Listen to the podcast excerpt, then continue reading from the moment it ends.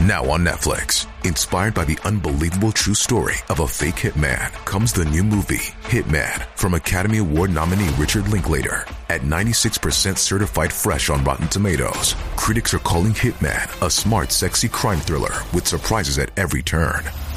Starring Glenn Powell and Adria Arjona, Hitman. Now playing on Netflix and in select theaters. Rated R.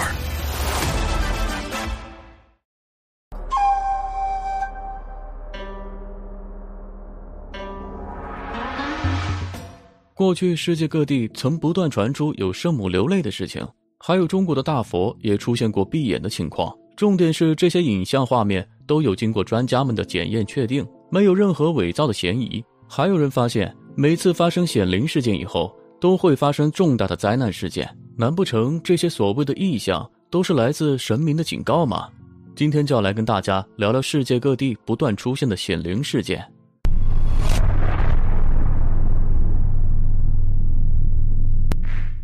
大家好，这里是十四站台。一千三百年前修建的乐山大佛，近年来每次发生特大灾难，人们总会发现乐山大佛都会闭眼流泪。难道真的是大佛显灵怜悯世人，还是在千年前高僧施教了佛法？佛教全球流传甚广，直到今天，世界各地都能见到佛教建筑和佛教信徒，甚至很多名川大山上都有关于佛教的种种离奇传说的存在。接下来，咱们的故事也和一处佛教圣地有关，它就是世界上最高的石佛像乐山大佛。虽然乐山大佛已经成为了中国最出名的景点，但是多年来关于它的神奇传说却从未断过。时至今日，有记载的乐山大佛闭眼流泪事件就多达四次。那么事情到底是不是这样呢？难道真的有神灵存在吗？咱们还要具体去看看发生的事件再做定论。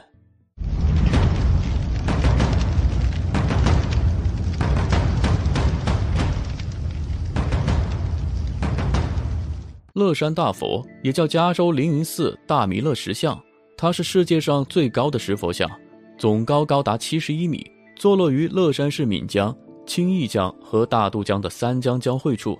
这尊大佛距今已经有将近一千三百年的历史了。相传乐山大佛的建造者是海通和尚，这位海通和尚虽然不是什么得道高僧，但也是大善之人。在中国古代，和尚们都有外出游历的习惯。在游历的过程中，僧人们既能弘扬佛法，又能增长见识，提高自己的思想境界。海通也不例外。海通僧人本来是贵州人，自从遁入佛门后，就一直在贵州地区修行。但是有一天，海通在诵经时突然顿悟，他觉得自己应该到各地去传播佛法，而不是固守一地。随后，海通僧人就带上必备之物，踏上了游历之路。在游历多年，经过多番辗转后，终于在加州地区，海通停下了脚步。加州是一个三江交汇之处，两岸崇山峻岭，地势险要，想要在山间行走那是非常不易的。人们只能依靠这条河，但是由于水量大、水流急，经常会有船毁人亡的事发生。看到这一幕幕后，海通和尚悲痛万分。经过深思熟虑后，他决定要在江畔建造一座弥勒像来减少事故。经过缜密的实地勘察和测量后，海通和尚将这尊弥勒像的雏形和基本设定方案已经定了下来，现在只剩下最难的，也是最关键的一个问题，那就是筹集建设资金。据记载，海通在当时仅筹集资金就用了将近二十年的时间。二十年间，海通省吃俭用，沿途募捐，直到资金到位之后，大佛的工程才正式开工。但是就在开工没多久，官府却又找上了门，要求停工。官府的理由很简单。海通这项工程没有得到官府的允许就私自动工，这是违法的，需要罚款白银一万两，限时三天必须交齐。海通一听，这还得了？心想，自己为了筹集这些资金修建这座佛像，足足花了二十年，你们说收就收。于是心一横，管他们来者何人，只是说了一句：“自木可弯，佛财难得。”随后。海通拿了自己的一只眼睛放在盘子里，递给了官员。官员一看，这是个硬茬子，想要拿到钱是不可能了，于是只能转头走了。至此之后呢，就再也没有人提过要收罚款的事情。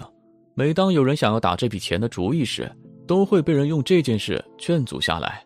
现在，这句非常豪横的话，在乐山大佛景区海通洞的海通佛像下还能被看见，它已经成为了一个标志。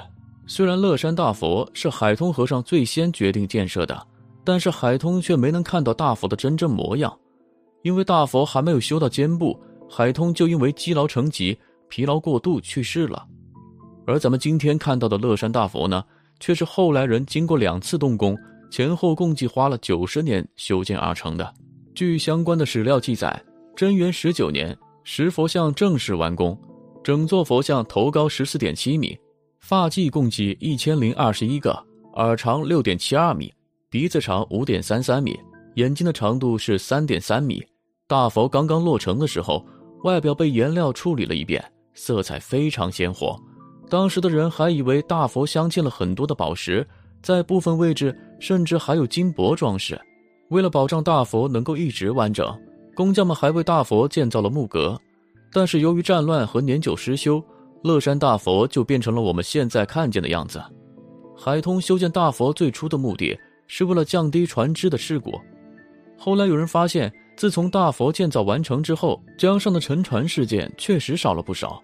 这还不算，人们还发现，每当有重要的事情发生的时候，大佛都会出现神迹。点赞关注十四站台，咱们继续探秘乐山大佛的几次显灵。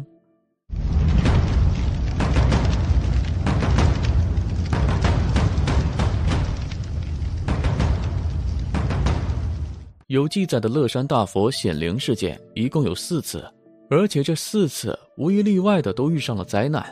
第一次有确切的记载是在一九六二年，有人路过乐山大佛的时候，突然发现大佛闭上了眼睛，而且还有泪水从眼眶中流出来。而一九六二年和一九六三年，当时中国遇上了百年一遇的大饥荒，很多人失去了生命，所以坊间传说是大佛不忍心看到这样的疾苦世间。所以闭上眼睛流下了眼泪。第二次是一九六三年，情况也差不多，大佛一直闭着眼睛，而且时不时的就流出了眼泪。第三次是一九七六年的时候，当时唐山地区发生了中国建国以来最大的一次地震，也就是唐山大地震。这次地震造成的伤害极为巨大，所以很多目击者都说，大佛闭眼是祭奠那些在地震中伤亡的民众。而第四次。也就是最近的一次，是在二零零零年，人们发现原本睁着眼睛的大佛又闭上了眼睛，流了眼泪。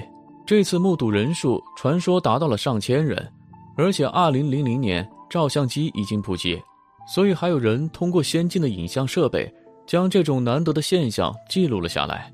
在当时的社会还引起了不小的轰动，人们都认定这就是大佛显灵了，因为当年发生了合江沉船事件。一百三十人在这次事件中遇难，结合几次大佛显灵，坊间关于大佛闭眼睛流泪的猜测就开始纷纷传出。人们说，每一次的显灵事件都与灾难有关。一直以来，人们也对这种解释是深信不疑的。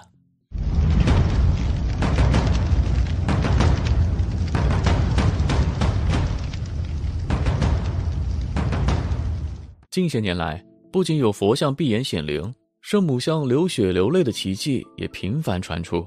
意大利小镇卡米亚的一个广场里，忽然有一名小男孩发现伫立在广场的圣母眼睛竟然流出了褐色的液体。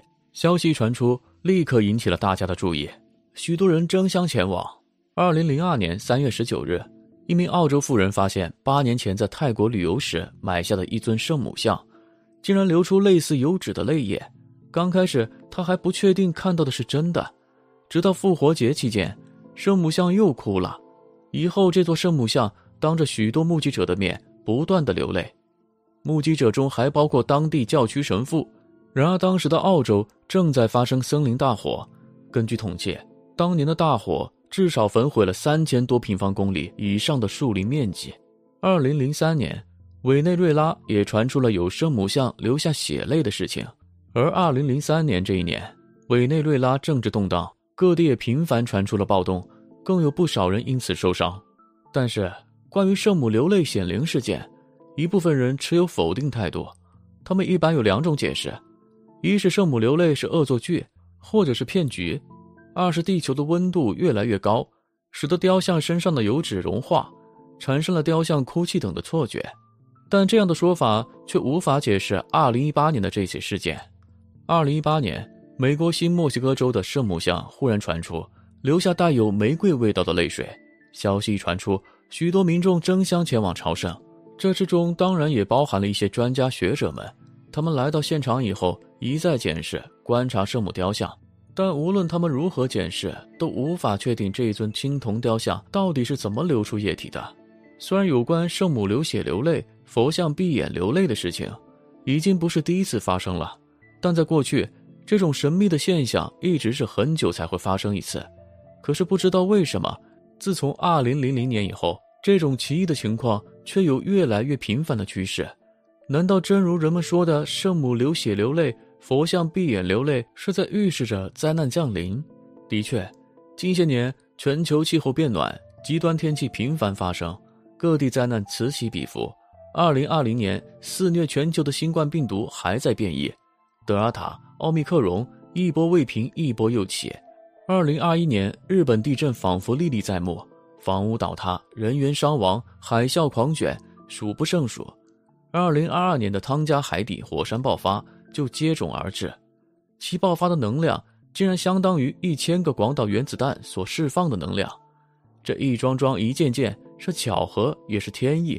人类无限制的污染环境，破坏自然，圣母流血流泪，佛像闭眼流泪等神秘事情，也许真的是大自然在给我们敲响警钟，告诉人们保护环境、爱护自然已经刻不容缓。好了，各位朋友们，今天的故事我们就讲到这里了。你们觉得这些佛像、圣母像真的有神灵存在吗？真的可以预言灾难吗？欢迎留言一起讨论。我们下期再见了。